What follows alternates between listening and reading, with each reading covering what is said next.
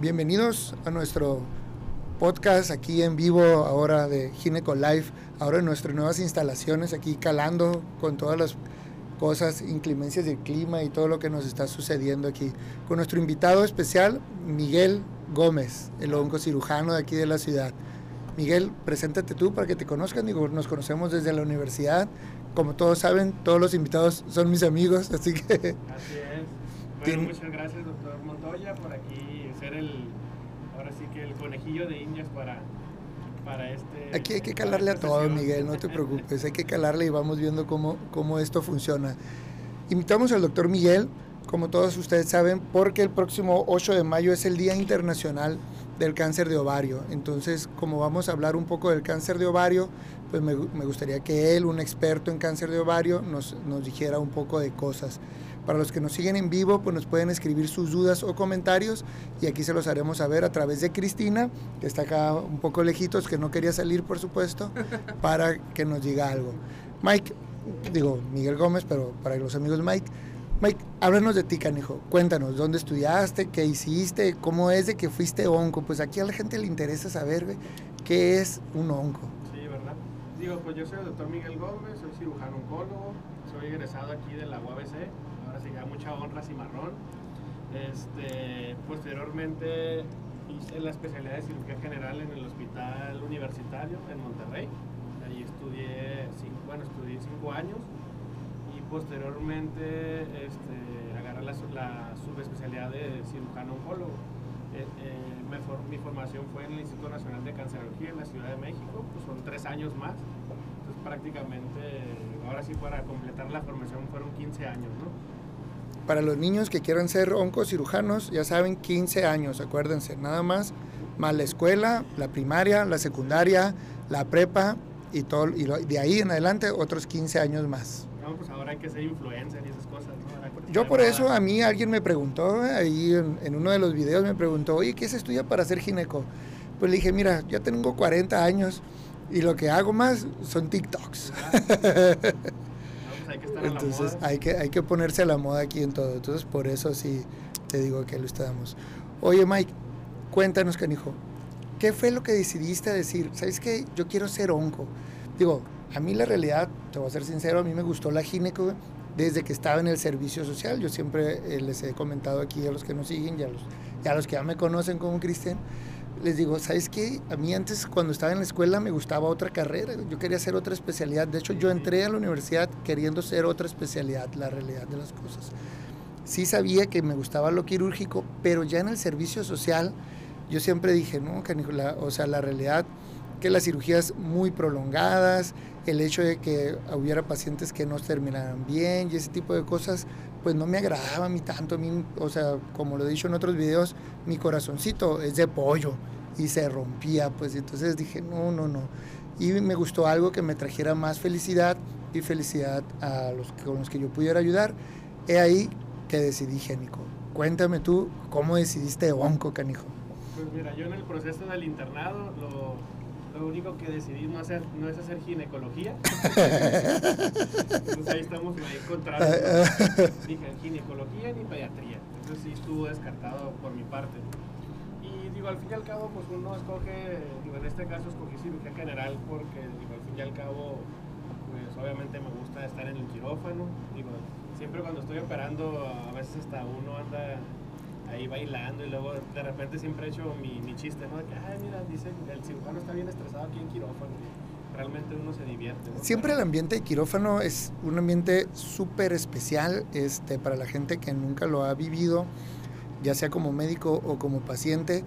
La realidad de que el ambiente de quirófano es, es otro ambiente de hospital, pues totalmente al ambiente de piso, al de, a las de urgencias, es totalmente otro ambiente pero también tiene sus, sus momentos ¿no? de, de, estrés y sus momentos de inquietudes. Este, a muchos pues no nos gusta que nos operen o les gusta pues, este, pero sí es otro ambiente totalmente hablando de lo médico. ¿no? Pues. Digo, al fin y al cabo ya cuando terminé cirugía general, digo, yo en lo personal, pues mi papá tuvo un cáncer de colon, entonces sí he vivido esa experiencia del otro lado de la moneda, por así decirlo. Digo, entiendo el impacto que tiene, que tú le digas al paciente tienes cáncer y obviamente, digo, al fin y al cabo una vez como médico se trata de poner en los, en los zapatos del paciente. Digo, en este caso, cuando mi papá le hicieron el diagnóstico, yo estaba en la facultad de medicina. Digo, en ese tiempo lo operó el doctor Estrada, que fue nuestro maestro. Maestro, doctor Digo, Estrada. todavía ahí sigo. este, Saludos por si nos mira. Saludos al doctor Estrada, excelente, cirujano, oncólogo. Este, y pues me acuerdo cuando yo fui a las citas con él, que nos explicaba cómo, o sea, sobre el diagnóstico. Digo, mi papá en ese tiempo, como todos los señores de antes, no quería operarse, no quería recibir quimio, este, prácticamente ya se quería dejar a la deriva, cuando pues, obviamente pues tenemos muchas este, de opciones de tratamiento. Prácticamente, digo, él ya falleció hace 13 años y ni siquiera falleció de cáncer, o sea, falleció de otra cosa. Entonces, digo, obviamente lo operaron, le dieron quimio, gracias a Dios le fue muy bien en ese tiempo. Este, de hecho, tuvo una recurrencia, se volvió a operar. Digo, al fin y al cabo tuvo muy buena evolución con respecto al cáncer, ¿no? Entonces, digo, obviamente entiendes ese panorama y pues esa fue una de las más de las decisiones más importantes por el cual yo tomé eh, pues la subespecialidad de oncología. ¿no? Claro. La verdad es algo que a mí siempre he dicho que el paciente oncológico es muy distinto al, al resto de los pacientes. Sí. son pacientes, o sea, son pacientes muy lábiles, muy frágiles, muy complejos. La cirugía es- tiene alta complejidad. Este, son pacientes que realmente nunca los sueltas. Digo, obviamente la satisfacción de, de decirle a un paciente, sabes que pues, tienes muy buena evolución, tienes buen pronóstico, este, estás libre de cáncer, pues es una de las cosas más, más satisfactorias para mí en lo personal. Sí, para todo esto siempre la detección oportuna. Me acuerdo una paciente que siempre me manda un presente y que seguramente a ti cuando viene, porque es del DF, la de mama, ¿te Ah, acuerdas? sí. Eso, esa paciente siempre que viene, este, nos hace, o a mí me manda ahí a con alguien con su familiar un presente. A lo mejor te lo manda contigo porque no me ha llegado No te nada. llega y pues, ya se es estoy poniendo. ¿eh? Eh, sí. Le va a llegar. Calla, que a ti también te llegan ya presentes ahí, estás rozando, ¿eh? Le perdí una botellita, algo, no, ha No, llegado ah, nada. no, no, Cristina se come todos los chocolates. No le digan, pero todos los chocolates que me regalan, Cristina se come la mitad mínimamente. Si nos llevan regalos, ya saben que la mitad es para mí. Oye, Mike, pues fíjate, digo, aquí con el cáncer de, de ovario, que es el que nos toma el tema ahora el 8 de, de mayo, pues es una de las principales causas de muerte, canijo, de, de las mujeres, definitivamente, de las mujeres aquí en, en México y en el mundo. Entonces me, me estresa y a veces ni siquiera nos, no lo tomamos en cuenta o dentro de los principales. Yo creo que todo el mundo está enfocado más en el, en el de mama y en el de cervicouterino, que pues obviamente son los primeros, pero está más abajo ahí el de ovario.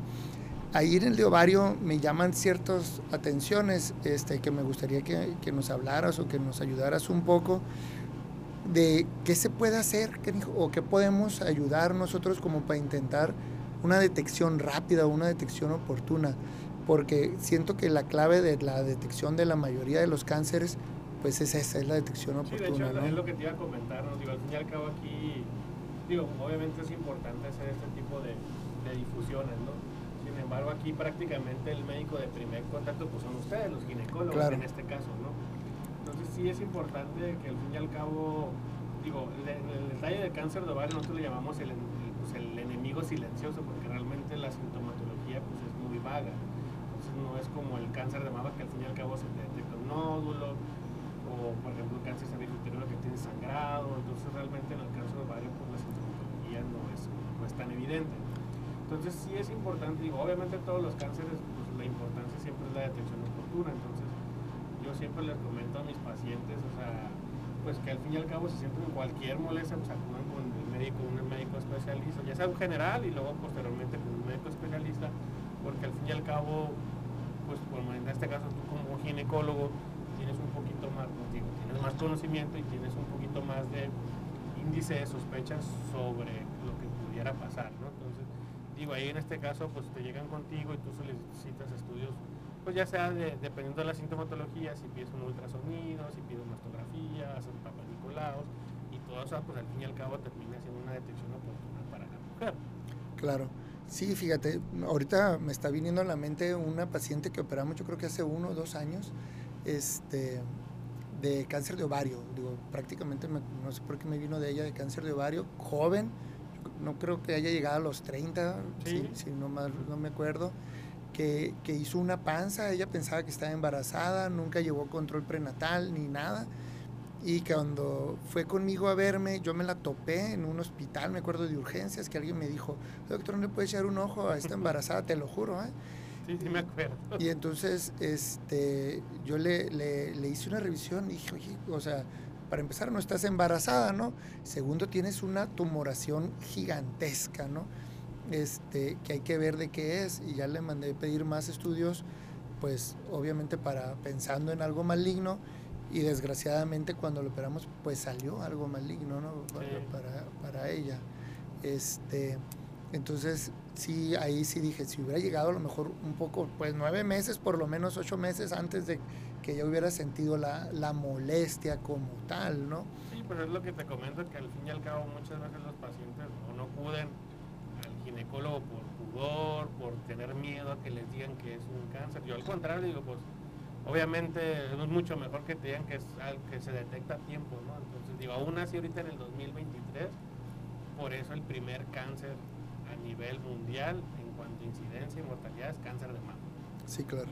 Y aún así hacemos un mes de difusión, prácticamente las campañas del gobierno son para cáncer de mama y todavía en la actualidad me llegan pacientes con meses de evolución o con años porque tienen pudor a ir al médico para revisarse. O que les duele, ¿sabes? Como que les duele o sea, también. Entonces dices, bueno, ahorita yo, yo por ejemplo, fuera mujer y me detectaron un me fuera corriendo, o sea, a revisarme, pero pasa lo contrario. Entonces, si en el cáncer de ovario, que realmente la sintomatología, pues como te digo, es vaga, digo, en esa paciente, digo, obviamente la sintomatología fue un aumento de volumen impresionante. Entonces, digo, obviamente tarda en acudir con el médico y, este, y es cuando se hace la detección.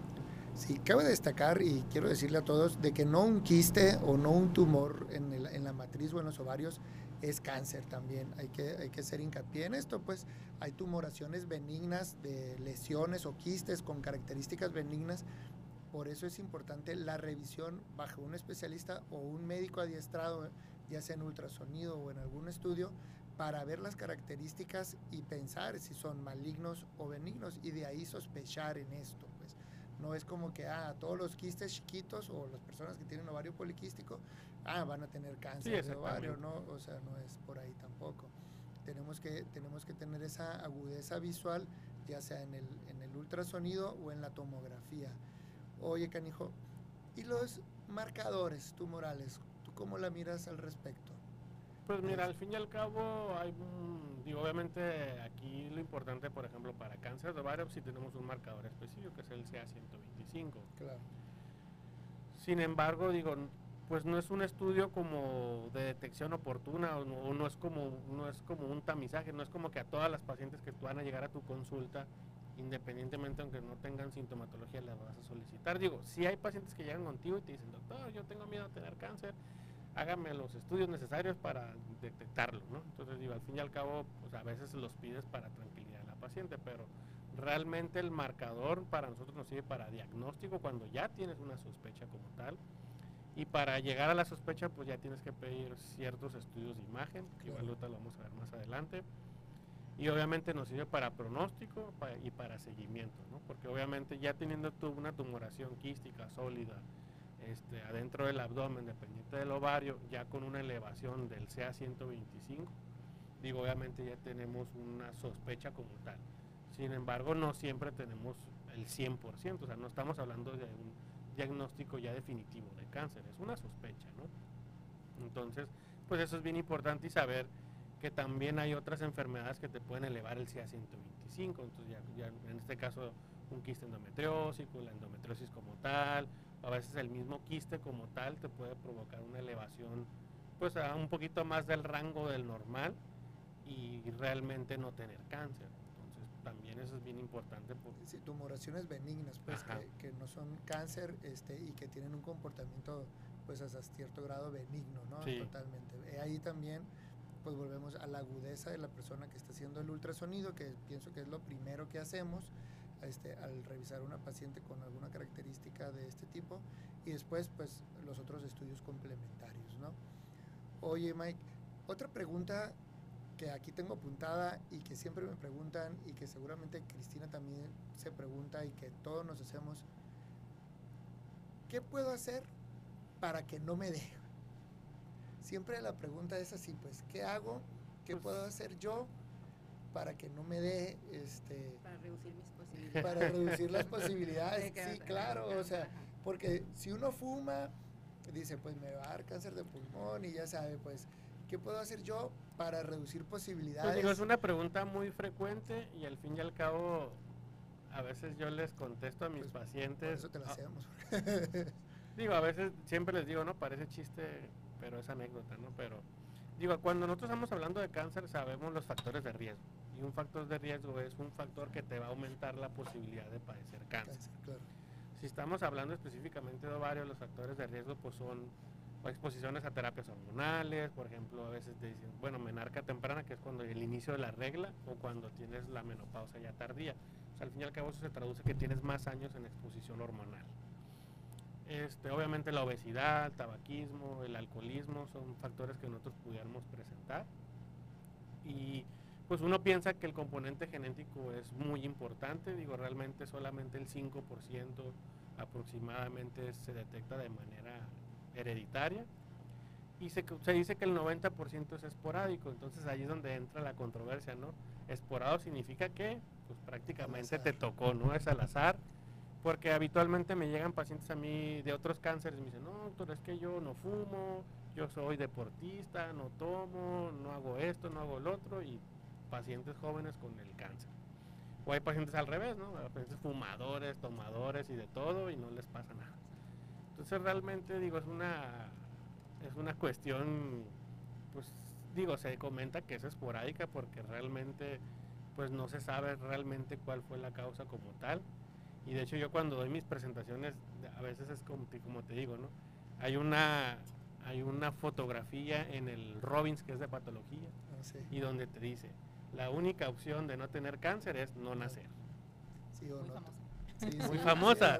Eso, digo, obviamente es la Biblia de la patología, ¿no? Sí. Entonces, siempre la pongo en mis presentaciones, ¿no? Porque pues al fin y al cabo, pues ahora sí que es mala suerte, ¿no? Sí, yo muchas veces a los pacientes que nos tocan de, de abortos, que es desgraciadamente pues algo que pasa y es más común de lo que uno quisiera pasar, les digo, imaginémonos que nosotros estamos en una tómbola y entonces tú quedas embarazada, entras a la tómbola y te va a tocar. O sea, entre más embarazos tengas, pues más chance hay de que te toque, por supuesto, pero puede tocarte. Claro, que no es lo normal que te toque dos o tres veces consecutivas, Sí, eso sí. pues tampoco no es, no es lo frecuente.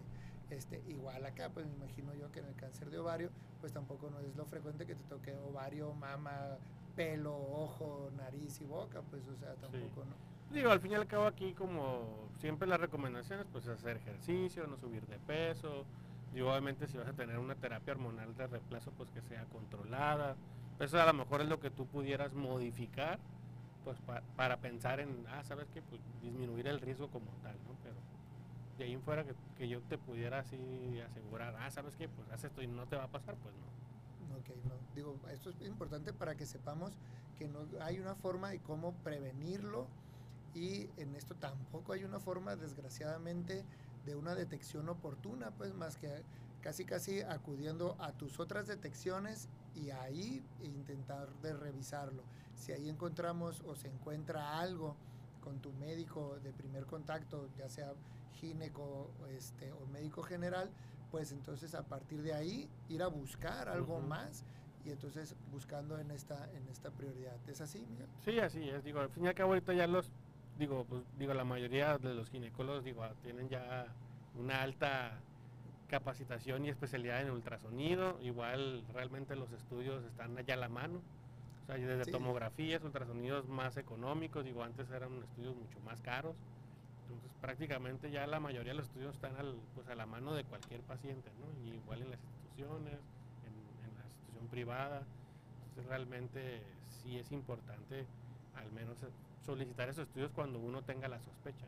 Sí, independientemente ya sea público o privado, pues siempre es súper importante decir, oye, pues yo creo que es esto y vamos a complementarlo, ¿no? Ujú. O vamos a, a continuarle con esta, con el tamizaje o con el protocolo de estudio que corresponde, pues para ver si ya se fue a otras partes o si no se ha ido, ¿no? Oye, después de, a ver, quiero aquí que me platiques algo, canijo, que es lo que también quisiera yo saber. Una vez que lo detectamos, o que la gente quiere saber, digo, porque yo más o menos lo sé, pero pues quiero que tú no lo digas. Una vez que lo detectamos, te voy a decir yo, ¿sabes qué, Miguel? Ya detectamos aquí a tal persona que tiene una lesión que parece cáncer de mama, digo, cáncer de ovario. perdón. ¿Qué es lo que sigue?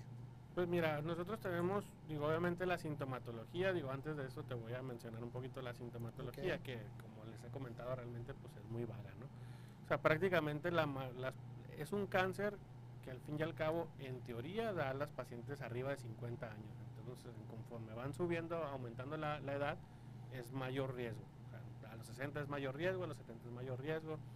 Sin embargo, pues en la actualidad yo he visto muchas pacientes jóvenes. O sea, ya prácticamente eso quedó en la, En en la la, historia. en la historia, ¿no? O sea, he visto pacientes de 20 años, de 30 años, de 40 años, pacientes muy jóvenes con diagnóstico ya de cáncer de ovario.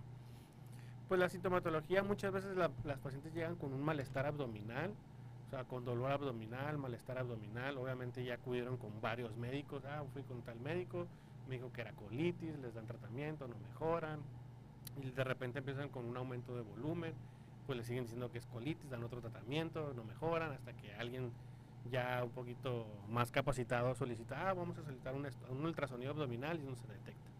Como bien comentabas, nosotros los tumores de ovario los clasificamos en benignos o, o sospechosos de malignos. Entonces, para aquí, para, para nosotros, como el abordaje diagnóstico, pues prácticamente el ultrasonido es una de las, de las herramientas más importantes Más y más accesibles, porque al fin y al cabo, ustedes como ginecólogos o el radiólogo nos da una clasificación dependiendo del, de las características del tumor del ovario. Entonces habitualmente nos va a decir, ah, ¿sabes qué? Es, una, es un tumor con bordes irregulares, el, yo le veo papilas, eh, está engrosado el septo, es heterogéneo, y habitualmente te da una clasificación que dependiendo de esa clasificación, tú ya haces la sospecha tanto baja, moderada o, o alta, ¿no? De cáncer. Claro. Ya cuando tienes esa sospecha, obviamente solicitas los estudios de laboratorio y pues pides el CA125 que sería el marcador tumoral. Digo, habitualmente en los lab- depende mucho el rango, pero habitualmente en un- promedio está en 30, ¿no? O sea, más o menos. Entonces, habitualmente si te sale el CA125 en 200, 400, en 1000 o en 2000, obviamente pues ya tienes una sospecha más alta. Sí es bien importante que posteriormente se soliciten estudios de extensión, en este caso una tomografía para descartar que no tenga enfermedad en los pulmones o tenga enfermedad, digo, al fin y al cabo la diseminación es transelómica o peritoneal. Entonces, cuando, cuando ya tenemos ese abordaje, obviamente lo ideal pues sería mandarlo con el oncólogo, porque de ahí nosotros tenemos ya diferentes opciones de tratamiento. Sí es bien importante que habitualmente en estos tumores, habitualmente no solicitamos una biopsia. Ya con el estudio de imagen y con el CA125 como tal, nosotros ya integramos el diagnóstico y si nosotros valoramos que es resecable, habitualmente nos brincamos a la cirugía. Porque al fin y al cabo la biopsia pues nos va a decir, ah, pues es un cáncer, pero si nosotros consideramos que se puede quitar toda la enfermedad, pues habitualmente nos- no te va a cambiar la conducta, pues. Claro. Digo, también a veces los pacientes, es una pregunta que te, te, com- te comentan, ¿no? Que si ah, me hacen biopsia se va a diseminar, se va a di- diseminar el, el tumor, digo, eso realmente pues nosotros sabemos que es un mito, porque al fin y al cabo, mm, pues obviamente si no, no, no pidiéramos biopsias, ¿no? Para hacer un diagnóstico.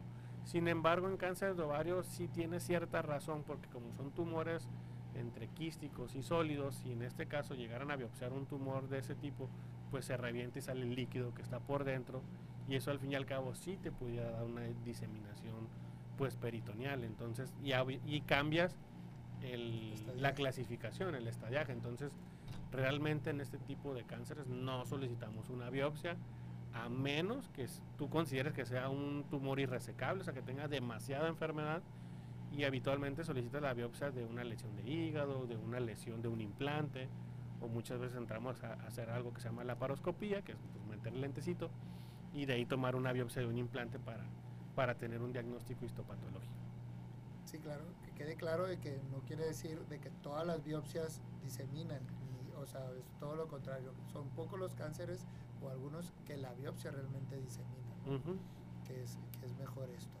Ok, y entonces cuando decidimos ya decir, ¿sabes qué? Pues yo pienso que sí to- ocupamos operar para saber qué es cáncer una vez lo sacamos o inmediatamente lo mandamos o qué es lo que sucede.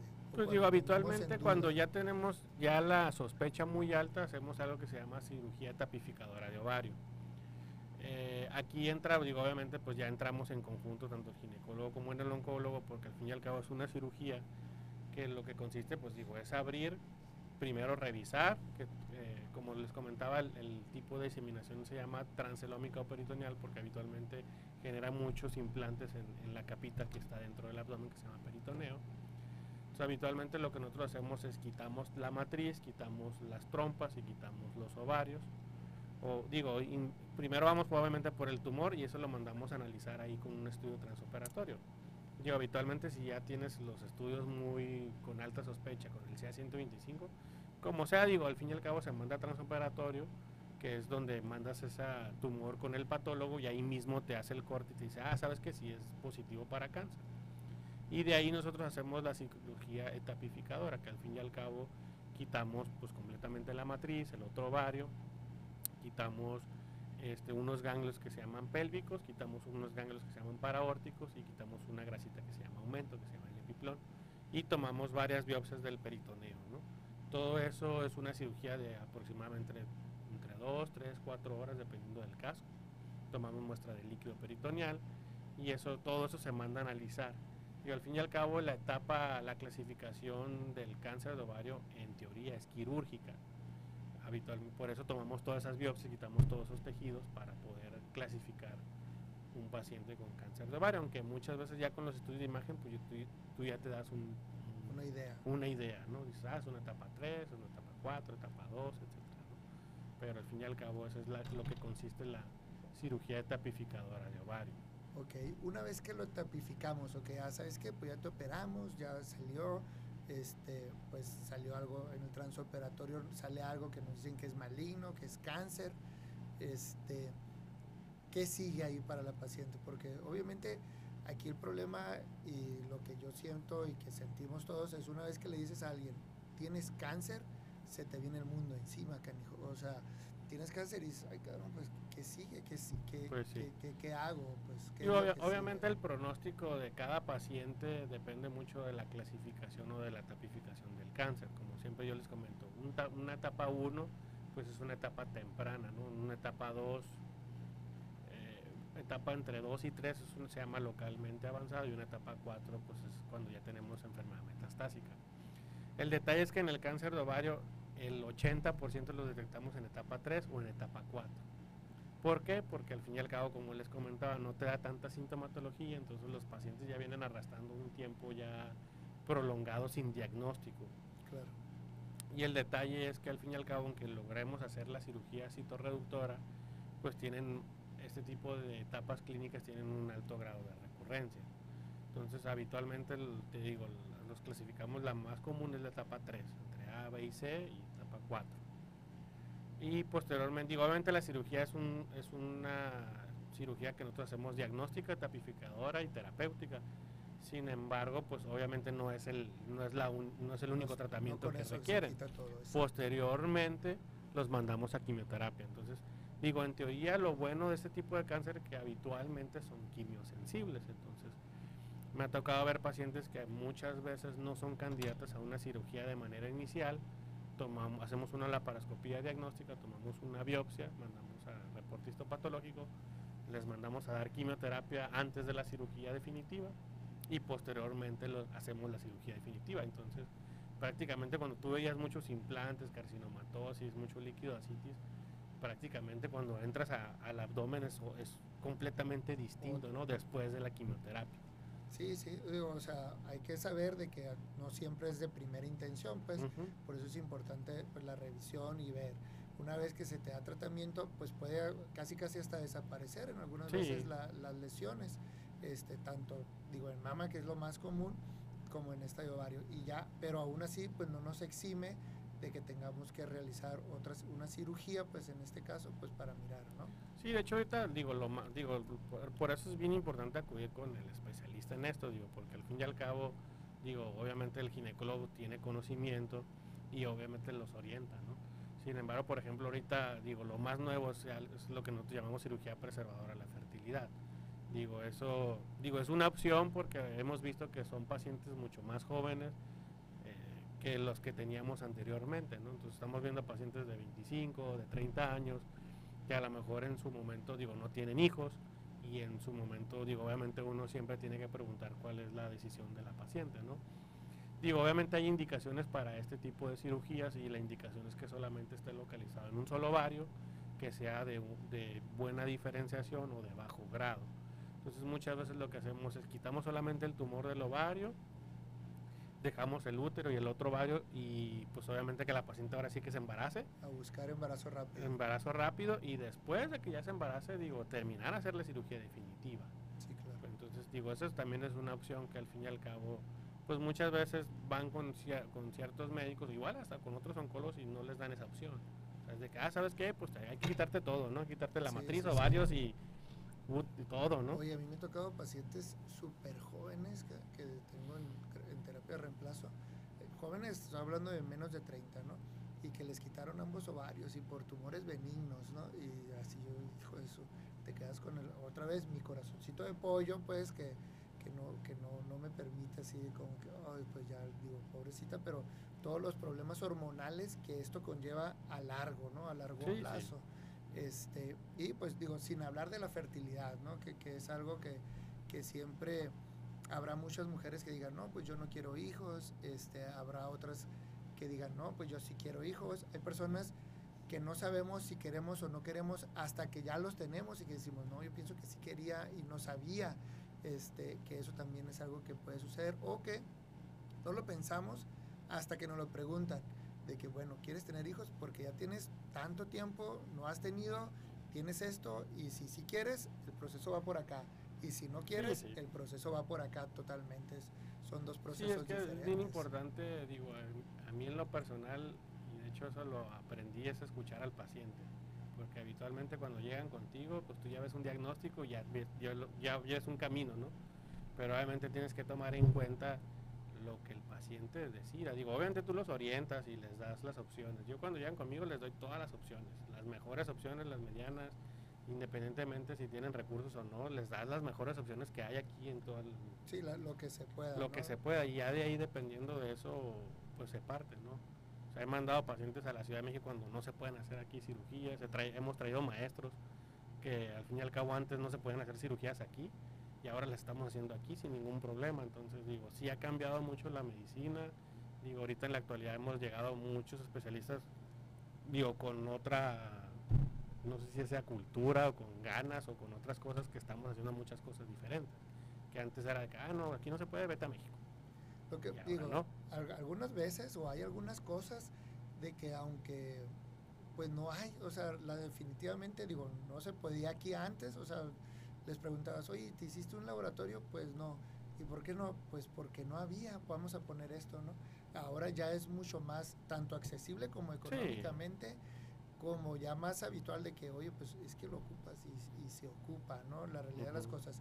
Que aún sí hay estudios, porque Mexicali no deja de ser una ciudad pequeña, pues desgraciadamente, pero aún así no hay estudios de que podamos mandar al centro del país. Antes existía una facilidad, no tanta, pero existía, de mandar estudios a Estados Unidos, pues, este, o de que se fueran aquí a Estados Unidos y que también los pudieran hacer en algunos comités como en San Diego, que hay hospitales para, para cierto tipo de cánceres, ¿no? Tanto de niños como de personas adultas que ayudaban principalmente. El de el Children's creo que todavía se mantiene, que es el de San Diego y que hay un, un cierto convenio con, con Baja California. Sí, pues, ¿no? por, ejemplo, por ejemplo, aquí ya, ya estamos haciendo detección molecular o genética del, del BRCA cuando estamos pensando que la paciente sí tiene un componente hereditario que me dice, ah, es que mi abuela tuvo cáncer de ovario, mi mamá tuvo cáncer de ovario, tengo una tía.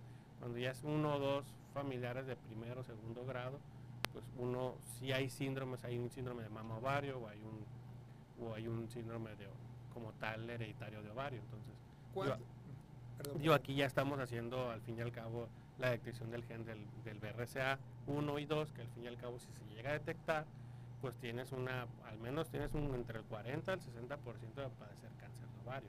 ¿Cuándo es cuando tendríamos que preocuparnos, decir, ¿sabes qué? Mi mamá tuvo cáncer de ovario, ¿voy a tener yo? ¿O tiene que mi mamá y mi tía o tiene que ser mi mamá y mi abuelita o cómo tiene que ser. Pues de esto? preferencia, o sea, ya sea uno de primer grado y, ya sea uno o dos de segundo grado. Ok. O dos de primer grado, habitualmente es ya sea de mama o de ovario, O de porque hay un... Sí, sí. O un hombre en el caso de mamá, ¿no? Bien, ¿cuál sería tu recomendación, Maki? Que yo digo, yo siempre se las digo a mis pacientes. Vamos a suponer esto. Mi mamá tuvo cáncer de mama.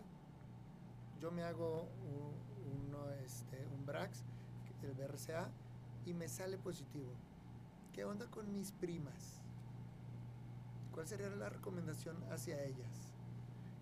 Pues digo, al fin y al cabo, pues solamente son de primera línea.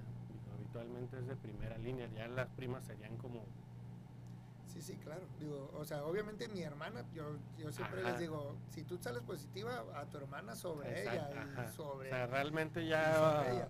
Pero- familia ya más lejana, digo, la verdad no. Pero una pregunta que siempre sale es, ¿y mis primas, mi prima, mi prima la chuchita, que, digo, por parte del, del lado de la mamá también, ¿no?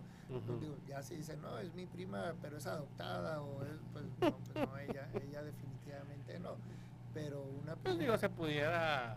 Digo, obviamente no, no hacemos el estudio así como tal, pero al fin y al cabo se puede hacer hincapié en que. en la importancia Digo, obviamente si estamos pensando de un familiar como tal, por ejemplo, en el cáncer de mama, pues digo, habitualmente dice que 10 años antes o empezar los 25 con estudios de, de tamizaje, ¿no? Claro, Igual en el de ovario, que realmente no tiene un componente tan, tan, Tan importante, hereditario, ajá, ¿no? tan hereditario, ¿no? que- que estamos Pero lo ideal serían en pacientes de primera línea, pues, lo- sería lo- para yo poder solicitar un BRCA o algún, un- Sí, sí, que gen. valga la pena. Oye, otra pregunta que también siempre me hacen es, ¿cuánto cuestan? güey? ¿Traes una idea de cuánto cuestan más o menos? El BRCA, este, creo que sale como entre 500 y 700 dólares, Sí. según yo. Sí, según a mí Y también. lo hacen aquí en, digo, lo solicitan aquí en el laboratorio. Digo, yo los mando a Lozano, que no es propaganda, pero habitualmente los mando ahí. Y de ahí no sé si los, no sé si los mandan a, San Diego. Y Patrocinio. este, Y este, y no sé si de ahí los mandan a San Diego y ya tarda, digo, sí tardan como unas dos semanas.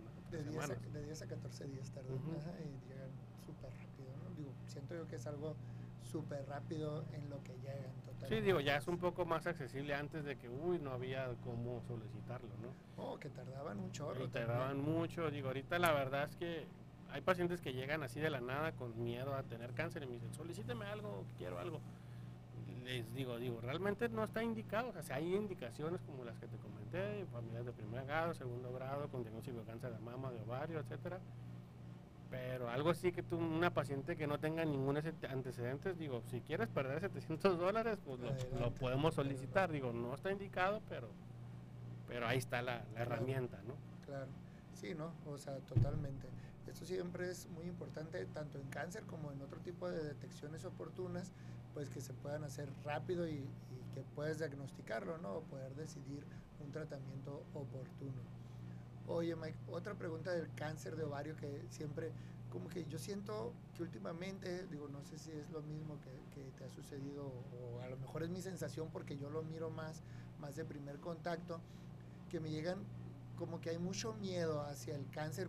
Siento que más que el de mama, porque como que el de mama dicen, me voy a hacer la masto y detecto hacia tener cáncer de ovario. Hacia decir, es que el cáncer de, de- vengo a que me haga un ultradoc porque no quiero tener cáncer de ovario. Pues cierto que hay, hay, hay cierto miedo hacia esto. ¿Qué le pudiéramos decir a la gente para que pudiera decir, bueno, ok, tranquilícese, de esto pasa en tantas personas, básicamente cuál es la incidencia y todo esto del cáncer. Pues digo, digo, obviamente si estamos hablando del cáncer de la mujer, pues es la tercera causa. Digo, primero es cáncer de mama, luego el cervicuterino y luego posteriormente el de ovario, luego ya el de endometrio y el vulvar, ¿no? que al fin y al cabo nadie se acuerda del vulvar, pero es el, Fíjate el que último. Yo siempre, yo siempre les comento a mis pacientes de los que tienen lunares en esa zona, pues les digo, revisarlo bien y, y ver esto, como los lunares también que están en las palmas de las manos y en las plantas. Y como que nadie les vale acá. Yo, hijos, a ver cómo les va. No, pero, pues es que no se están ni modo que ahí con un espejo ahí se estén revisando. pero es importante siempre Sí, sí, ver el sí. crecimiento de estos, pues por- porque es uno de los principales, Ujú. ¿no? Estamos hablando. Digo, lo, lo, bueno es que no es no tiene una alta incidencia como tal, digo, no abarca dentro de las primeras 10. Sin embargo, digo, sí hemos notado de, 90, 2000, ahorita que ha aumentado un poquito la incidencia. Digo, la mortalidad sí es, es el detalle es que la morbimortalidad sí. sí es alta, digo, si es un cáncer agresivo. Y el detalle es porque se detecta de manera tardía, o sea, en etapas avanzadas, pues entonces. Y mucho es, digo, yo la recomendación que yo haría, digo, al fin y al cabo, pues obviamente acudan con el ginecólogo, se hagan su revisión ginecológica a todas las mujeres, que no les dé miedo solicitar los estudios, digo, tanto mastografía como ultrasonido, como ultrasonido mamario y ultrasonido pélvico y un papanicolado, ¿no? que al fin y al cabo son las herramientas que tenemos a la mano que realmente pues no son de alto costo, al menos una vez al año y obviamente si tienen alguna otra sintomatología pues antes o posterior a eso, pues que se vuelvan a hacer el estudio. ¿no? Yo me este acuerdo en una rotación que venía ahí de por onco, pues, que me decía uno de los maestros, pues yo no sé por qué el cáncer de ovario no hay un tamizaje, o sea, él como oncocirujano, ya maestro, ya era una, una vaca grande, como dicen de las vacas sagradas, ¿por qué no dicen que hacerse por lo menos un ultrasonido cada año cada, o cada seis meses? Decía, a personas de cierta edad hacia arriba. De todas maneras, pues no te, o sea, lo único que haces es un gasto, pues, pero en la, en la forma particular, pues es un gasto ni tan caro, o sea, que te pudiera salir, vamos, si te haces el Papa Nicolau, la mamografía y el ultrasonido pélvico, estás hablando de que vas a gastar al año 1.500 pesos, 2.000 pesos. En un año divídelo en los, es más, 2.500 pesos en un año, o sea, son 200 pesos al año. Son dos Coca-Colas cuatro cocas que te vas a tomar al año, es una coca a la semana. Tres caguamas. Tres caguamas, exactamente. Una salida a comer, pues las hamburguesas de Carl Jr. cuestan ya más de 200, ¿eh? así que, o sea, eso en un año, pues ya lo sacas y te quitas de problemas, de decir, bueno, yo ya me hice mis detecciones. Por supuesto que te puede tocar, pues la mala suerte de que en ese año pase al otro año, pero ya las posibilidades, pues son muy, muy pocas o son pues muy menores. Este, Digo, obviamente es lo que nosotros recomendamos, ¿no? Pero pues muchas veces ya las instituciones, ejemplo, a veces las estadísticas, instituciones públicas dicen, bueno, pues si va a ser, a veces no lo ven como redituable, ¿no? Entonces dicen, bueno, si vas a solicitar tantos tantos ultrasonidos ya a miles y realmente vas a hacer el cierto porcentaje de diagnóstico, pues ellos lo ven como un gasto. Sí, claro, ahí es, ahí es, a, eso, a ese punto quería llegar, pues, de que dices, bueno, vas a tener, vas a tomar tantos ultrasonidos para diagnosticar nomás uno o dos, pero canijo, si ese uno o dos pues fuera, sí. fuera sí, nosotros digo, es como en el cáncer cervicuterino, ¿no? De hecho, en las literaturas dicen, no, ahí el diagnóstico es ginecológico, es exploración. Ah, sí, le está Entonces, si nosotros ya tenemos a la mano ultrasonidos, tomografías, resonancias, papanicolaos, etcétera, digo, el tamizaje ahí es papanicolao, pero pues cuántos pacientes no ocupan hacerle colposcopías, o sea, biopsias, otras cosas, Entonces digo, a veces dicen, bueno, pues lo más barato es hacer el Papa Nicolau y la exploración, pero la verdad es que si uno como paciente yo quisiera descartar algo, pues yo iría con otros estudios, ¿no? Pero, Oiga, Doc, y este, bueno, ya, yo viendo desde el punto de vista de médico general, ¿no? Este, para el cáncer de mama tenemos la mastografía, para el CACU tenemos el PAP, pero para el cáncer de ovario, ¿hay alguna prueba que se considere de tamizaje como tal? Hasta donde yo tengo entendido no, existe, ¿no? Es otra de pues digo, como te digo, ultrasonido y el CA125, que sería el marcador. El que, el que pudiéramos ir viendo, ¿no? Digo, habitualmente uno lo solicita cuando ya la paciente refiere molestias, ah, tengo malestar, siento más, aún más aumentado de volumen del perímetro abdominal, siento como agüita, o sea, siento una tumoración, que habitualmente es como nos llega, ¿no? Ah, es que siento una bola aquí, la palpas y, y es un Piel, bolas de 30 centímetros como la que operamos, ¿no? Sí, sí, sí. La realidad es de que yo muchas veces, este, y siempre cuando me junto con otros ginecos o médicos, pues, este, generales también o algo, les digo, realmente el ultrasonido, o sea, ¿cuántas veces de que me dicen, oye, es que me duele? Ponte ahí. O sea, no me cuesta un minuto más de la consulta, dos minutos, no sé, hacer esto. Ah, sabes que se mira todo bien, no se mira, o sea, es algo breve, indoloro, que no tiene ningún otro riesgo, pues, para poder nosotros detectar algo rápido y a tiempo, ¿no? O poder decir, ah, ¿sabes qué? Si, si tienes algo, o ah, ¿sabes qué? Pues no, definitivamente no se mira y, y podemos seguir adelante, ¿no? Sin ningún otro problema. Eh, aquí preguntan a paciente, yo creo que hubo una, como una pequeña confusión, ¿no? Porque preguntan a paciente, se llama Naomi, eh, si sí es hereditario, ¿no? Es la pregunta que ella hace. No, digo, sí hay un componente hereditario, pero como les comentaba, habitualmente es como el 5% que el componente, o sea, que la causa sea hereditaria. Entonces, habitualmente la alteración del gen BRCA1 y tanto el 2, solamente eso es el 5%, lo demás es esporádico. O el resto es con un síndrome de mama ovario o un síndrome de ovario hereditario, pero la causa que sea hereditaria solamente es el 5%. Pues son muy pocas, eso quiere decir que la mayoría es de voladito, así, pues vamos a jugárnosla y, y ver qué es lo que tiene. Si tú fueras, si en ti estuviera, Mike, decir, va, en todo el hospital, ¿cómo le haríamos para disminuir o para una intención de una detección? ¿Cuál fuera tu órgano o cuál fuera tu medio? ¿Un ultrasonido para todas? ¿Una tomografía para todas? No, pues yo creo que un ultrasonido. Un ultrasonido. Sí, digo, al fin y al cabo es, es un estudio no invasivo, es un estudio, digo, no utilizas contraste, está muy accesible. Digo, la mayoría de los ginecólogos en su consultorio tienen ultrasonido, pueden acudir ya a instituciones de radiología que también ya, digo, algunos son de confianza, algunos no otros, Sí. no tan confiables.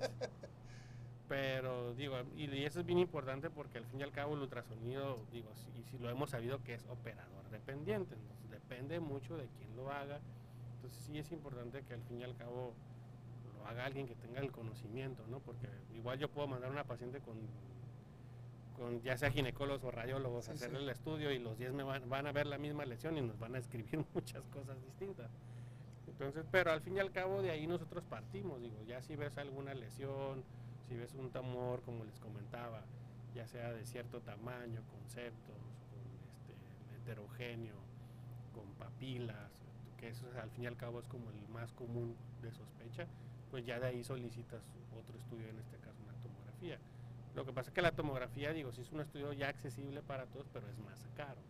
Entonces, aún Sí, así sí. hablando de cierta población, pues estás hablando entre 2.000, así en una más barato, hasta 6.000, 7.000 pesos. Sí, pues ya, no, está tan ya no es tan accesible ya como, no es tan accesible otro, a ¿no? cierta población. Claro. No, no, y aún así, este, pues el ultrasonido es mucho más económico, ¿no? O sea, yo creo que te sale la mitad o menos de la mitad de esto, independientemente de cómo. Digo, obviamente lo, digo, lo más importante es que acudan con el ginecólogo y que se la revisión, ¿no? O sea, la revisión, porque al fin y al cabo ya llegan muchos con médicos y no los revisan, no los decían mis maestros, la exploración es el, es el, pues prácticamente lo ideal, ¿no? Entonces, habitualmente las pasas a la camilla, revisas, haces todo y ahí palpas, ah, se ve esto, se siente una bola, Sí, sí, está raro, y ahí agarras el ultrasonido, ya lo revisas y ah, sabes que pues sí se ve medio raro y ahí empieza el protocolo. Sí, claro. Oye, otra pregunta, digo, que me, que me salió aquí y no sé qué tanto tú puedas orientarnos o decirnos, por ejemplo, de las papilas y esto que nos hablas, ¿qué le puede decir a gente que digo, me fui, me hice un ultrasonido, no entiendo nada, qué es lo que le miro aquí? ¿Qué es lo que le deberías de buscar para decir, bueno, a lo mejor si le miras esto, piensas en algo malo? Pues digo, como te comentaba, digo, el ra- el- lo que pasa es que los extirpes histológicos de cáncer de ovario habitualmente hay varios tipos. Uno es el seroso papilar, de ahí lo dividimos en de bajo grado, de alto grado. El otro es el tipo endometroide y el otro es el mucinoso. ¿no? Entonces, ¿cuál es la sospecha cuando el radiólogo, o por ejemplo cuando nosotros hacemos la cirugía, nosotros en el ovario, pues vemos que tiene ahí papilas que son como ciertas montañitas que están en el relieve, en la periferia de la, Así como las de la lengua, pues. ah, Ajá, de la, de la cápsula del ovario, pues digo, ese sería como que una sospecha, pero digo, al fin y al cabo termina siendo una sospecha. Digo, hay, hay tumores que se llaman cistodenomas serosos benignos, que al fin y al cabo, o, o hay una variante que se llama tumor limítrofe, que el tumor limítrofe es una variante digo, que al fin y al cabo termina siendo cáncer, pero no es un cáncer agresivo. Entonces digo, sí es bien importante, al fin y al cabo, tanto con el ultrasonido, como cuando hacemos la cirugía, digo, las- la, característica que diga que tiene papilas, sí es una sospecha, pero no es un 100%. Ok, bien. Oye, de otras cosas que, que nos comentan aquí o, o que nos preguntan, pues, ¿cuál ha sido el caso más, pues no sé si la palabra sea interesante porque todos tienen un cierto grado de interés, pero el caso que a ti haya dicho, este me llamó mucho la atención o me marcó una pauta hablando de cáncer de ovario sobre ya sea el tratamiento, sobre la respuesta que tuvo la paciente o sobre lo que haya sucedido en la cirugía. Pues mira, lo que pasa es que cada caso es distinto. Sí, es sí, bien claro. importante este, seleccionar, o sea, acudir con el especialista, digo ahora sí, y seleccionar bien cada caso, ¿no? Por ejemplo, me llama la atención una, hubo una paciente que yo atendí hace cuatro años y la paciente 32 años con un cáncer de ovario, de hecho la paciente vino de Sinaloa, me contactó, ahí creo que fue por redes sociales y me dijo que ya había visitado a varios oncólogos ahí en Sinaloa y le dijeron que ya no tenía remedio. Prácticamente le dijeron que estaba desahuciada porque habitualmente eso es lo que dicen los pacientes. Sí, sí. Ya no la quisieron operar, no le quisieron dar tratamiento de nada, le dijeron que ya, no había forma. Entonces digo, cuando me contactan a mí, digo, le paso yo mi número, le dije, ¿sabes qué? Primero mándame los estudios por WhatsApp, pues es la herramienta más accesible, para que no vengas acá y ga- hagas un gasto, ¿no? Déjame, yo veo los estudios y ya dependiendo de eso vemos. Me manda la tomografía, el reporte, me manda el CA125, ultrasonido, prácticamente todo. Digo, si era una tumoración como de unos 30 centímetros, pero ya cuando uno está en esto, digo, al fin y al cabo uno ya tiene la experiencia, ¿no? Y sabes qué pacientes sí se pueden operar o qué opciones de tratamiento tienen. Entonces yo vi la tomografía, no había ningún criterio de que no se podía operar. O sea, le dije, pues qué raro que te hayan visto allá otros cirujanos oncólogos y te hayan dicho que no te podían operar. Le dije, pues yo te puedo operar sin ningún problema. Obviamente hablas con los riesgos. Digo, la- ya obviamente hablamos de costos, la paciente tuvo que hacer rifas, todo Sí, todo lo que todo lo que conlleva ahí, digo, este, se vino, se vino en camión y pues, prácticamente llegó a internarse, le hicimos la cirugía, digo, la cirugía fue una cirugía grande, compleja, hicimos, digo, igual hicimos la rutina de ovario, pero al fin y al cabo no hubo ninguna contraindicación de nada. Entonces, y el reporte definitivo fue un tumor seroso limítrofe, que al fin y al cabo es un tumor que tiene, pues en teoría, buen pronóstico. De hecho, la paciente todavía me sigue, el seguimiento lo lleva ya en Sinaloa y me sigue mandando mensajes y me marca de que, ah, doctor, ¿se acuerda?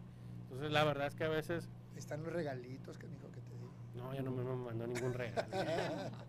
A, ver si no me está escuchando, Miriam. está, mándale un regalo. Entonces, este, y digo, ha habido muchos, ¿no? Digo, hay, pues en la que metimos esa la paciente que comentaba que ella pensaba que estaba embarazada, era un tumor como de 30, 40 centímetros grandísimo, le llegaba hasta la, hasta las cifoides, ¿no? Sí, sí, sí. Entonces digo, el, el detalle es que el tum- los cánceres de ovario son muy extravagantes, son tumores grandísimos, son tumores o sea, prácticamente 40, 50 centímetros los quitas, eh, tienen mucha enfermedad.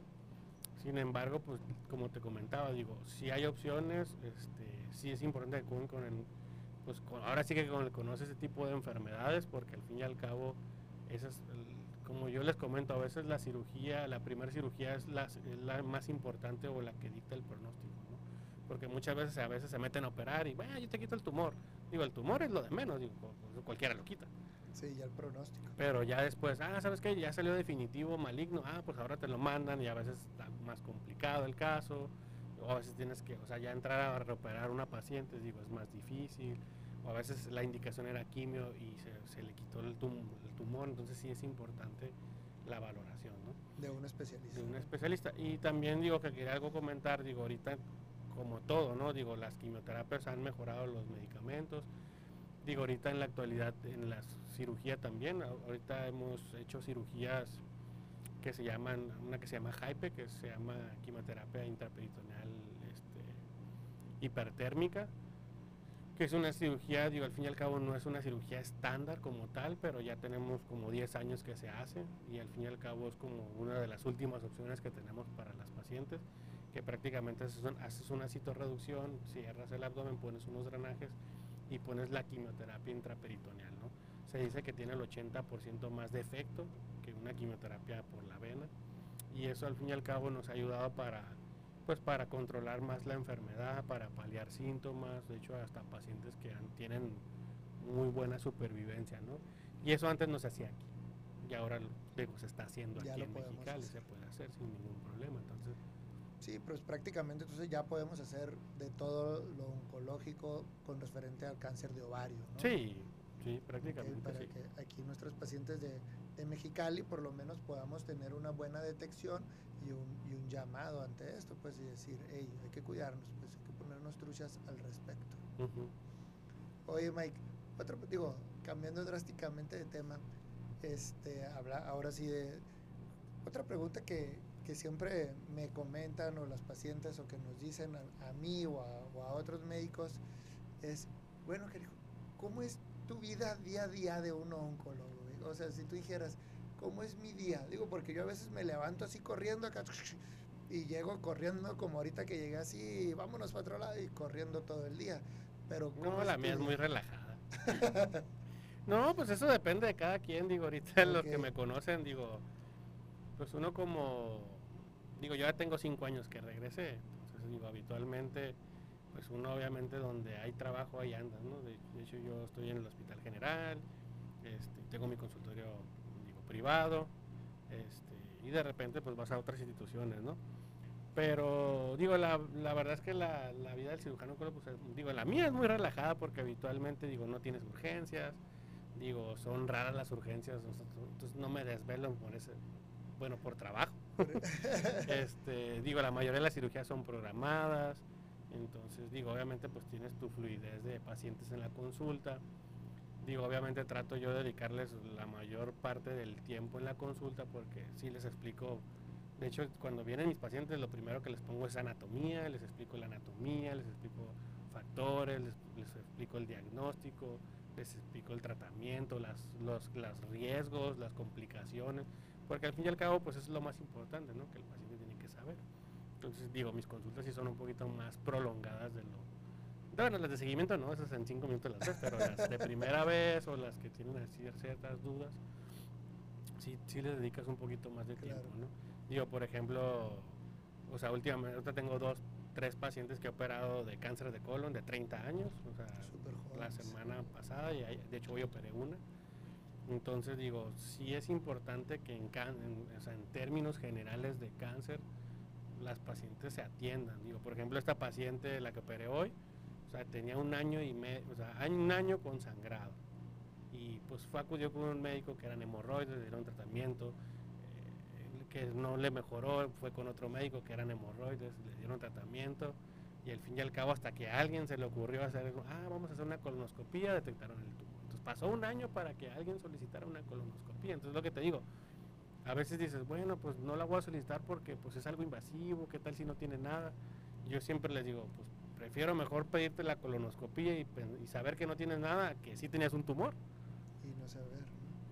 Yo- digo, ahorita independiente, no sé qué tanto pudiera funcionar también en el cáncer de colon o en otros cánceres, que hay métodos, la colonoscopia pues es un poco invasivo, para los que no saben qué es una colonoscopia, pues te meten una camarita a través del colon, por el ano, y pues sí es un poco incómodo, pues, pero también hay otros métodos. No, pues digo, obviamente el tamizaje es la sangre oculta en ese, Ah, ¿no? que al fin y al cabo es el que recomiendan en, el que- en el el que de te escrutinio. buscan, ¿no? Pero pues digo, obviamente tienes el 60% de detección que pudieras tener.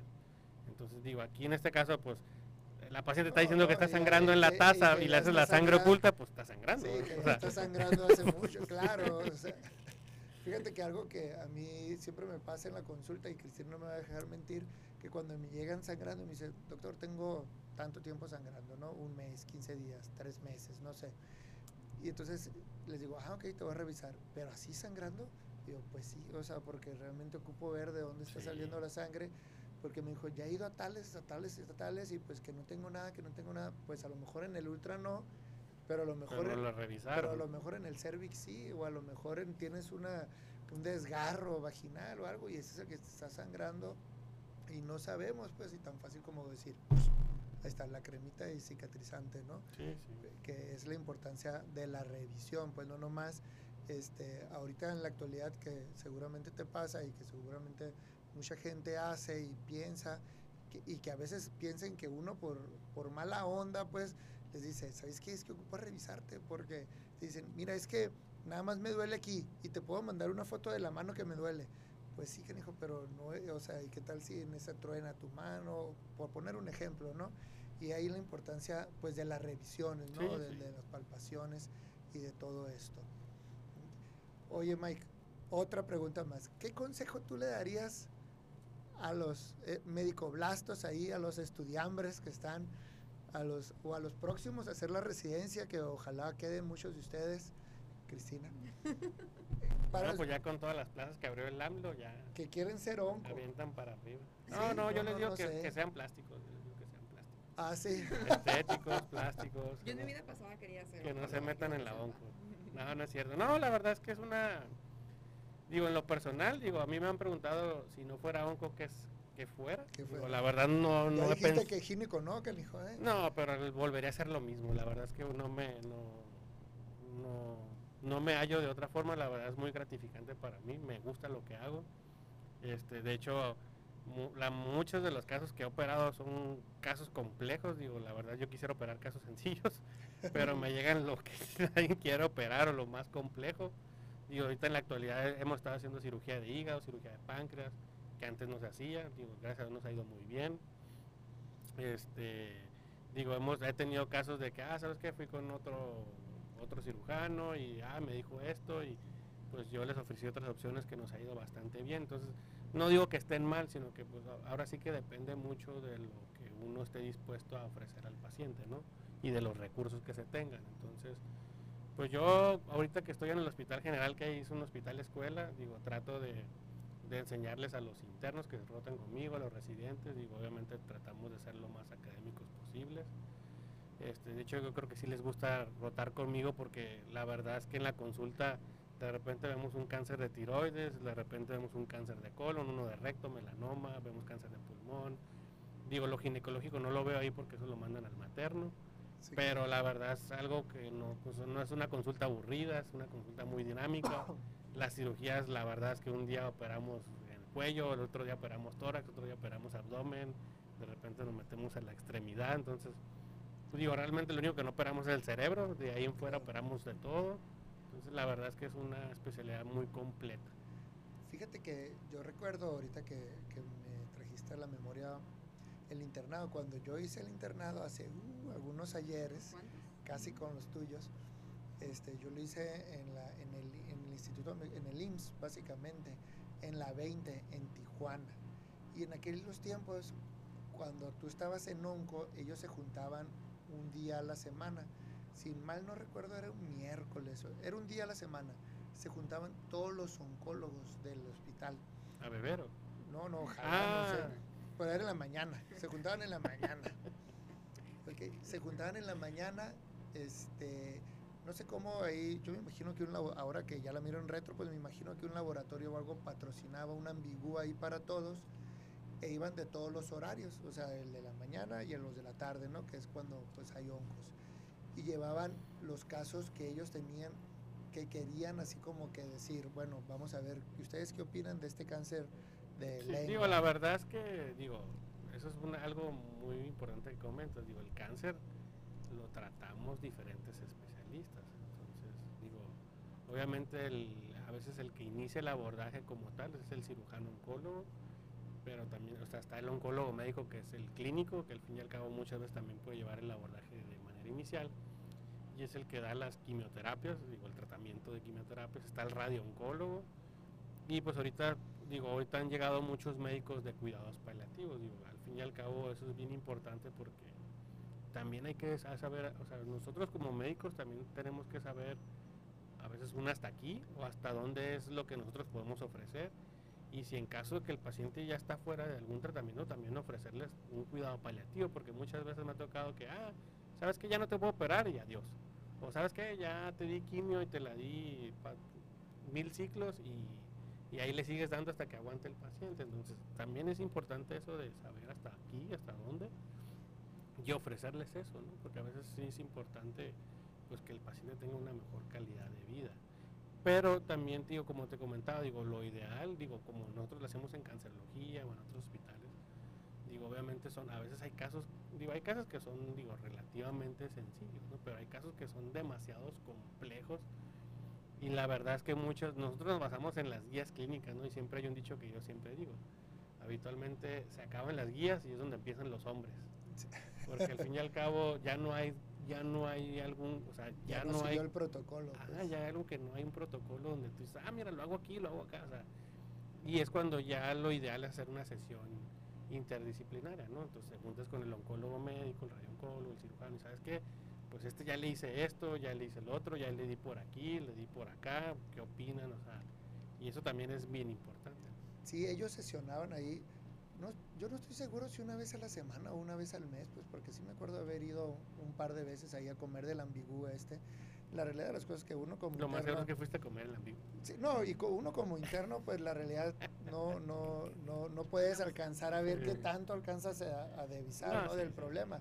Porque había médicos que llevaban pacientes no nomás del instituto, o sea, si tú tenías, si tú además trabajabas en el ISTE o en, o en particular, Llevaban ¿sabes qué? Llevaban pacientes y los llevaban y los pacientes iban y luego ya los miraban y se discutía el tema y cada quien hablaba de, de un caso en esposa, de lo que les haya pasado y me imagino yo que sobre ese protocolo iban o sobre ese camino Ujú.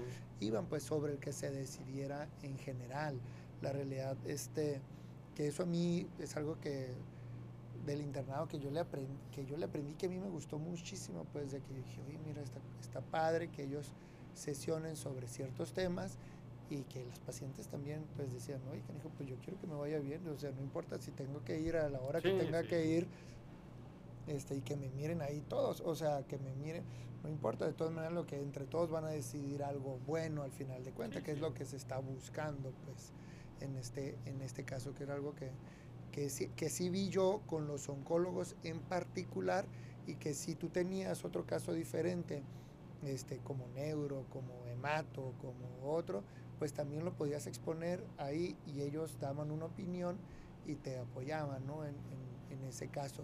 Que siento yo que ahora las nuevas generaciones, porque quiero decir que somos de las nuevas generaciones, pues ya tenemos más eso, o sea, decir, "Ey, yo de aquí para allá, la verdad sí sé, pero bien poquito y, o sea, no sé casi nada y mejor que lo apoye el otro doctor que él sí sabe más, porque la realidad, uno como paciente y yo poniéndome al lado del paciente, pues yo agradecería que el médico me dijera, yo eso no sé, pero ve con él, que es el que Sí, sí. creo que sí sabe, que es totalmente diferente a que uno le esté inventando, ¿no? O sea, o que uno diga, pues cálale por aquí, cálale por acá, cuando dices, pues no, ve con el otro y, Digo, al fin y al cabo ahorita la tendencia es, es este, compactar la medicina, ¿no? Digo, por ejemplo, en mi caso, cirugía oncológica, ¿no? Digo, al fin y al cabo, como te comenté, digo, nomás no operamos cerebro, pero operamos de prácticamente el cuello para abajo.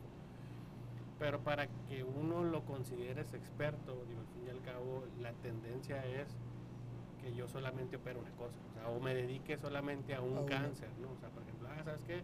Pues a mí me gusta páncreas y yo voy a hacer puros whipples y al fin y al cabo es lo que me voy a dedicar y en eso voy a ser experto. O a lo mejor voy a ser el más fregón operando eso.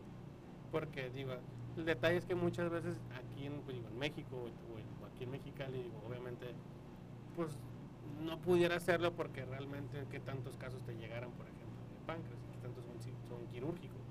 Entonces, realmente por eso le entramos, digo, operamos de todo, ¿no? Pero digo, la tendencia en los centros grandes, pues es que al fin y al cabo tú te hagas experto en un en una sola, ay, perdón, en una sola área. También hay que ver, digo, ahora sí que voy a decir, nosotros tenemos que entender aquí en Mexicali o aquí en la ciudad o pretender decir, bueno, podemos hacer esto.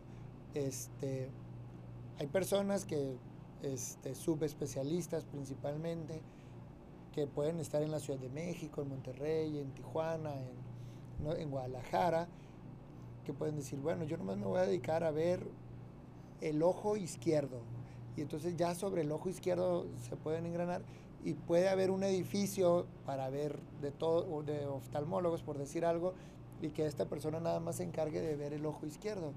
Sin embargo, pues en una ciudad más pequeña como Mexicali, pues si tú nada más te encargas de ver el ojo izquierdo, pues no vas a ver nada, ¿no? En, en todo el año, en la realidad de las cosas Sí, sí. y para y a lo mejor el año que entra tampoco este yo siempre platico y cuando nos vemos lo platicamos pues de que nosotros yo creo que te mando no sé tres cuatro pacientes al año o sea realmente que a mí me tocan con cáncer que con sospecha o con lesiones y que digo Mike ahí te va o sea Mike son ellas y dale porque yo de esto pues no sé nada no o sé, o sé nomás el inicio pues Sí, sí, digo, al fin fin y al cabo, pues digo, ahora sí que cada quien. Cada quien a lo suyo, exactamente. Me imagino yo que otro gineco pues debe de mirar otras cuatro, otro, otro gineco u otro onco, pues debe de ver las otras e irlas agregando. Si yo este, me quisiera decir, bueno, yo nomás voy a ver ovarios, pues hijo de su, se me hace que me voy a quedar ahí, casi que se me voy a morir de hambre, ¿no? Es, eso es algo que tenemos que a veces entender en ciudades pequeñas y por eso pues son los centros en, en ciudades grandes definitivamente. Este, eso pasa, pienso yo que en toda Latinoamérica y en todos los países. ¿eh? Este, les doy un ejemplo muy claro para los que conocen aquí Mexicali. Aquí está el centro California. Cerraron, cerraron los- la zona de, de maternidad porque no tenían la cantidad suficiente. Dijeron, no, bye.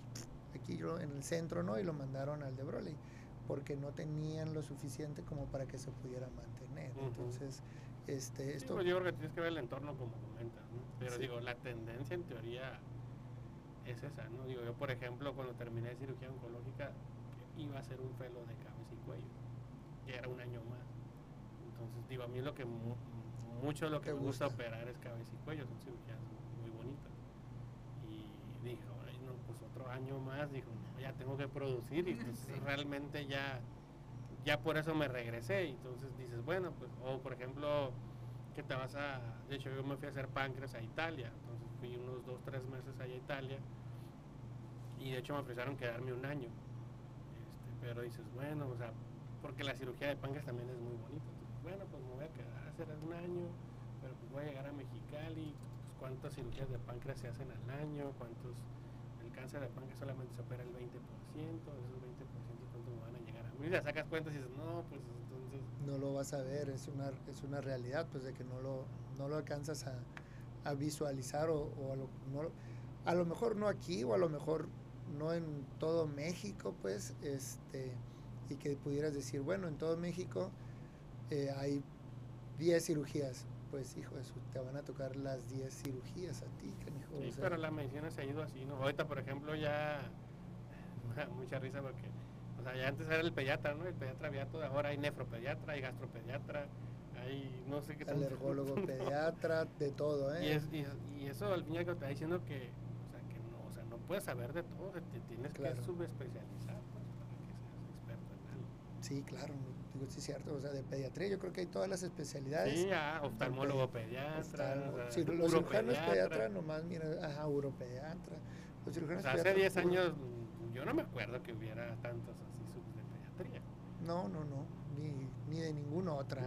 No, O sea, sí. sí, sí es algo que, que ha ido evolucionando y que ha mejorado, pues, gracias a Dios, pues, con esto para tener a, a todos, pues, ahora sí, más accesibles a la medicina, ¿no? Desgra- o sea, agraciadamente y, este, desgraciadamente para otros, porque esta accesibilidad o esta algunas veces hasta facilidad de tanto el gobierno o algunas personas de decir, ¿sabes qué? Pues vamos a intentar hacer más médicos especialistas, como acabas de decir, pues algunos sí caen en el, en el este o demeritan pues la especialidad, ¿no? De- En, en ese aspecto. Digo que no es el caso, el tema, ni, ni mucho menos, pero sí, sí llega a suceder en, en- en este caso, ¿no? Este, Cris, ¿alguna otra pregunta que tengas aquí para el doctor? Ah, me comentaste que querías hacer- oncología, ¿no? ¿Me habías En mi vida pasada. En su- Acá, Y ahora quieres ser estética, ¿no? No, míralo, No. ¿sabes qué? Mira a los, a los anestesiólogos y ella, es, yo quiero ser eso, mira doctor, saben chismen, acomodan las luces, ponen Toman música, sacan las fotos a las pacientes. to- son los que quedan bien ahí, Ah, toma- sí. o sea, dije, bueno, pues uno, chino, chino, no creas que no, ¿eh? Yo tengo miedo del doctor fingiendo que anota. Exacto, entonces es, es básicamente eso. Una paciente preguntita no tanto relacionada con el tema de, de ovario, ¿no? Pero relacionado con el cáncer de mama. Yo creo que surgió cuando estábamos hablando pues, del tamizaje de cáncer de mama. Que si la mastografía se la pudiera realizar ella siendo menor de 30 años. Pues digo, habitualmente nosotros nos basamos en la norma oficial mexicana, digo. Y la norma oficial mexicana te recomienda que sean pacientes arriba de 40 años. ¿Y por qué te lo recomienda? O sea, ¿por qué no más jóvenes? Porque eh, se supone que esa edad el tejido mamario va cambiando, ¿no? Entonces, digo, lo pudieras hacer más joven, pero lo recomendable en este caso sería hacer un ultrasonido mamario, porque el tejido es, cuando son pacientes jóvenes, la densidad mamaria, que ahorita es un factor muy importante que hemos estado teniendo que antes no se tomaba en cuenta, se dice que entre más joven sea la paciente es más denso el tejido, como si fuera más duro, más, digo, como más nuevo, por así decirlo, para que me entiendan. Entonces, eso cuando se hace una mastografía no te permite detectar ciertas lesiones porque se ve blanco, el tejido mamario se ve blanco. Entonces, ya después de los 40, digo, obviamente la densidad va cambiando este, y eso ya te permite valorar las, pues el tejido, ¿no? Pero yo en lo personal siempre he dicho, o sea, pacientes antes de los 40 años les pido ultrasonido mamario y después de los 40 yo sí les solicito mastografía y ultrasonido mamario. O sea, yo siempre lo he recomendado porque ya me ha tocado no uno, varios casos de que ah, se hace mastografía, todo bien, o le detectaron ahí una normalidad que lo reportan como birras 3, que al fin y al cabo es una sospecha de lesiones probablemente benignas, y haces el ultrasonido y tómala. O sea, ah, ¿sabes qué? Salió con un birras más alto, con una lesión más sospechosa, y es donde ya empiezas a hacer la detección oportuna. Pero eso depende mucho, digo, de la sospecha del médico que lo tenga. Entonces, digo, esa es, es una de las indicaciones, digo, en resumidas cuentas, abajo de 40 años ultrasonido mamario, a 40 años en adelante mastografía y ultrasonido. Y si tienes una, un familiar con cáncer de, de, de, mama, se recomienda, o sea, si por ejemplo mi familia, mi mamá tuvo a los 40 años, pues lo ideal es que empieces 10 años antes, ¿no? Pero obviamente lo más importante es la autoexploración. Eso es lo más Okay, hablando del cáncer de mama, que también está relacionado o hay cierta relación genética con el cáncer de ovario, ¿no? Que, que ya lo hablamos previamente. Oye, Mike, para cerrar ya el tema, porque fíjate, queriendo no, y se nos está, se nos va el tiempo, se va el tiempo, te digo que vas en el mitote, y vas en el mitote, y se va, se va. Así me pasa en la consulta. Este, para los que van a la consulta ya saben cómo es el mitote de la consulta. Entonces, este, ¿cómo cerrarías en el cáncer de ovario? Si tú dijeras una frase o algo para el cáncer de ovario, ¿cómo lo cerrarías tú? Pues? ¿Cuál sería tu, tu ideal para decirles, señoras, ocupan esto para intentar bajar? Pues yo creo que ya hemos ya hemos ido un poquito haciendo hincapié en todo esto, digo, yo siempre les recomiendo ahora sí que pacientes acudan con su. Ahora sí te estoy haciendo promoción. Ah. Si eso es lo que querías llegar, acudan con su ginecólogo de ah, confianza. Bueno, por eso te invitamos. Le dijo antes de sí, que ¿va? las cámaras. Sí, sí, sí. Espero que lleguen regalitos. este, digo, porque obviamente son el, son el médico de primer contacto. Digo, obviamente las pacientes, las mujeres, todas las mujeres tienen que acudir con su ginecólogo a su, a su revisión, independientemente, ¿no? Digo, obviamente ustedes son el primer contacto, son los que hacen la, el protocolo de inicio, la detección oportuna. Digo, es muy raro que me llegue a mí una paciente, digo, la, la mayoría de las pacientes llegan referidas, en este caso por ti o por algún otro ginecólogo, algún, o por algún oncólogo médico. Entonces, la verdad es que no me llegan directamente a mí, la mayoría de mis casos son referidos. Entonces, ya nadie quiere operar. Pero bueno, este, esa es otra historia. Este, pero te digo, habitualmente son del primer contacto. Entonces, digo, ustedes pueden tener todas las herramientas, pero si la paciente le da pudor, le da miedo, no quiere, ah, es que no quiero que me digan que es cáncer, tengo miedo, y al fin y al cabo se dejan evolucionar, pues ahora sí que, ahora sí que yo les recomiendo que vayan a revisarse y acudan ahora sí con el médico que más confianza le tengan, ¿no? Sí, el consejo pienso yo que también sería eso, pues revisión este, con tu médico de confianza, ya sea aquí con nosotros o con el que tú tengas de confianza, gineco, eh, por lo menos pues para mirar que esté bien y en este caso pues alcanzar a detectar algunas, algunas cosas que pudieran ayudarnos a prevenir. Y también otra, digo que eso también me ha, eso me ha dado un poquito la experiencia, que al fin y al cabo si a lo mejor llegan con un médico, digo obviamente pues la mayoría tratamos de ser lo más eficientes, pero si en algún momento digo, que pidan una segunda opinión, ¿no? Digo, porque a veces sí me ha tocado que, ah, pues llegué con alguien, me dijo que todo estaba bien, y como que ahí no estaba tan bien, y entonces, ¿sabes que Fui con otro, y como que ya surgió la duda, y al fin y al cabo yo fui con otro, y, y al fin y al cabo sí tenía algo, ¿no? Entonces, sí es, digo, obviamente, pues vas con tu médico de confianza, y si todo está bien, pues no hay ningún problema, pero, digo, si queda cierta duda, sí, digo, al menos una segunda opinión pues es válida, ¿no? Sí, y ante cualquier especialidad y ante cualquier cosa, ¿no? Decir, bueno, porque uno a veces lo mira desde un panorama y piensa, decir, ¿sabes qué? Yo creo que es esto. Y luego llega con el panorama B, que a mí algunas veces este, me llegan, por ejemplo, ¿sabes qué, doctor? Fui con tal doctor y me pasó esto y me mandó a hacer esto. Y entonces tú ya llegas con ciertos laboratorios, es totalmente diferente al que te llega de primera sin nada. pues, entonces, digo, a mí, por ejemplo, un casito rápido. ¿no? O sea, me, me mandaron una paciente, un, no sé, un tumor de ovario de 3 centímetros, un quiste simple, con un CA125, el rango es 30 y te daban 35. Y él había dicho que tenía un cáncer de ovario, que ya, ya, pues ya la estaban casi queriendo operar, ¿no? Entonces, pues digo, obviamente, digo, la, ya, ya cuando llega conmigo refería, pues llegó asustada entonces tú ya le explicas que sabes que es un quiste simple, ni siquiera es complejo, no tiene septos, no está irregular, no tiene papilas. El CA125 está en 30 y está en 32, o sea, prácticamente lo consideras normal. O sea, hay que dejarte en vigilancia, pues. Entonces, sí es importante que al fin y al cabo, por, a eso me refería, ¿no? Digo, obviamente hay otras cosas que, otros casos extravagantes, ¿no? Pero al fin y al cabo... Sí, tampoco irse con el doctor Google ahí de que porque el doctor Google también cualquier cosa y todo, este, es todo es cáncer. La realidad de las cosas, este, que el doctor Google, pues a veces sí nos informa, pero nos malinforma en muchas cosas y nos, nos asusta o nos despreocupa en otras, así de que, ah, no, es que Google dijo que era colitis y es colitis y pasan meses, años y, nunca fue colitis, pues la realidad, que, que eso son cosas, por ahí otra vez la importancia, no el mensajito de WhatsApp, de, ir y decir, bueno, ajá, aquí está la panza, ah, no, mira, en vez de que no, no suena como debería de sonar los, las tripas, no se siente la bola que se mueve, este, yo a veces hasta las embarazadas cuando llegan ahí, este, que dicen, no, es que no sé cuánto tengo y todo, antes de, usarle, de ponerles el ultra, les agarro la panza para decir, bueno, de antemano tienes más de esto, pues si tienes tanta si la panza ya te llega hasta el ombligo, pues no tienes dos semanas como dices, ¿no? O sea, tienes muchas más.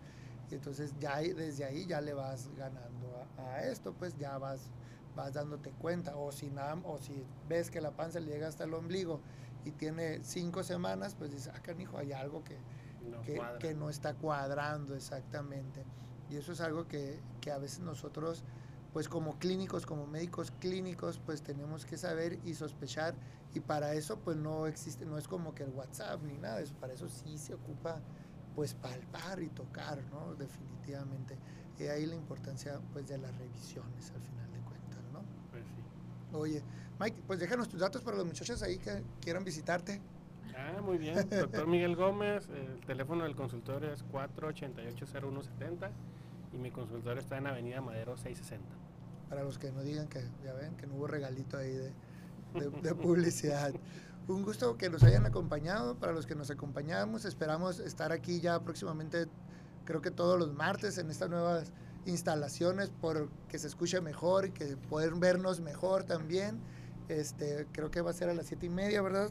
Cris, aquí ayúdame, ayúdame con eso porque aquí la esclava es la que sabe esto este, a las siete y media sobre diferentes temas, temas del día a día, temas que pregunten, temas que nos quieran hacer de importancia. Este, este tema salió del cáncer de ovario por el próximo 8 de mayo, Día Internacional de la Concientización del Cáncer de Ovario, que, que, salió ahí por la OMS. Este, y así lo vamos a ir. Yo creo que el Día, el, día de las Madres, ¿cuándo es? El martes, el 9, tenemos nosotros el, la próxima a ver si invitamos alguna de nuestras embarazaditas y así sucesivamente yo creo que también vamos a estudiar para el Día del Estudiante y el Día Maestro. Para los que quieran acompañarnos, aquí estaremos un gustazo de verlos nuevamente o de que nos hayan visto y de platicar con mi amigo primero y oncólogo de cabecera, Miguel Mike González. Un gusto, canijo, que hayas estado aquí con nosotros. no, no te hayas puesto nervioso aquí, todo tranquis. muy bien. Muchas gracias y saludos.